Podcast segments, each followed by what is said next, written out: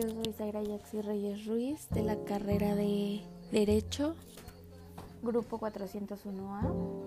Eh, hoy les voy a hablar sobre el asilo. Eh, bueno, para empezar, el derecho internacional eh, en sus derechos humanos tiene el derecho de asilo con el cual toda persona puede disfrutar fuera de su país en caso de persecución. El artículo 27 de la Declaración Americana de los Derechos y Deberes del Hombre de 1948 establece que toda persona tiene el derecho de buscar y recibir asilo en territorio extranjero en caso de persecución que no sea motivada por delitos de derecho común y de acuerdo con legislaciones de cada país y con los convenios internacionales. Por su parte también, la Convención Americana sobre Derechos Humanos de 1969, en el artículo 22, menciona lo siguiente. Toda persona tiene el derecho de buscar y recibir asilo en el territorio extranjero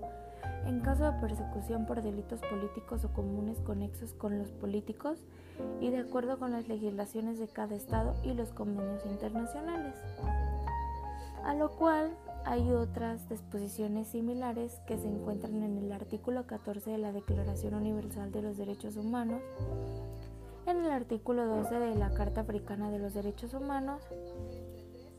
y de los Pueblos y en el artículo 18 de la Carta de los Derechos Fundamentales de la Unión Europea. En el caso de América Latina, hay un importante número de países que han consagrado a nivel constitucional el derecho, el derecho de asilo,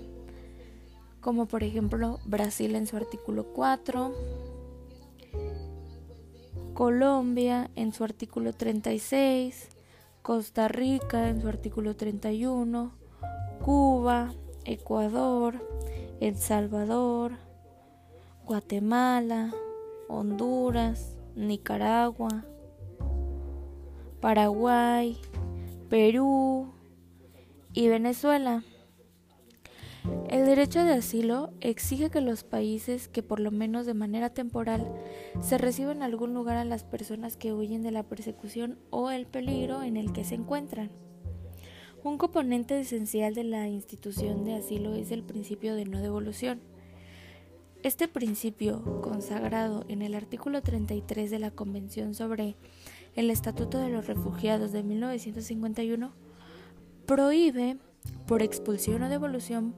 poner en modo alguno al refugiado en las fronteras de territorios donde su vida o su libertad peligre, por causa de su raza, religión, nacionalidad, pertenencia a determinado grupo social o de opiniones políticas. La devolución puede adoptar diversas formas, incluida la no admisión en la frontera y la interpretación. El derecho de asilo también implica que cada solicitante pues, de asilo tenga acceso a procedimientos justos y efectivos para la evaluación de sus solicitudes. Mientras se tramite esta solicitud de asilo y se toma una decisión en el caso, esta persona tiene el derecho a no ser devuelta al país donde, donde tiene su vida o, no corre peligro. Los procedimientos de determinados son por lo general establecidos por el derecho interno de los países y son procedimientos de los estados para determinar si una persona es refugiada y no.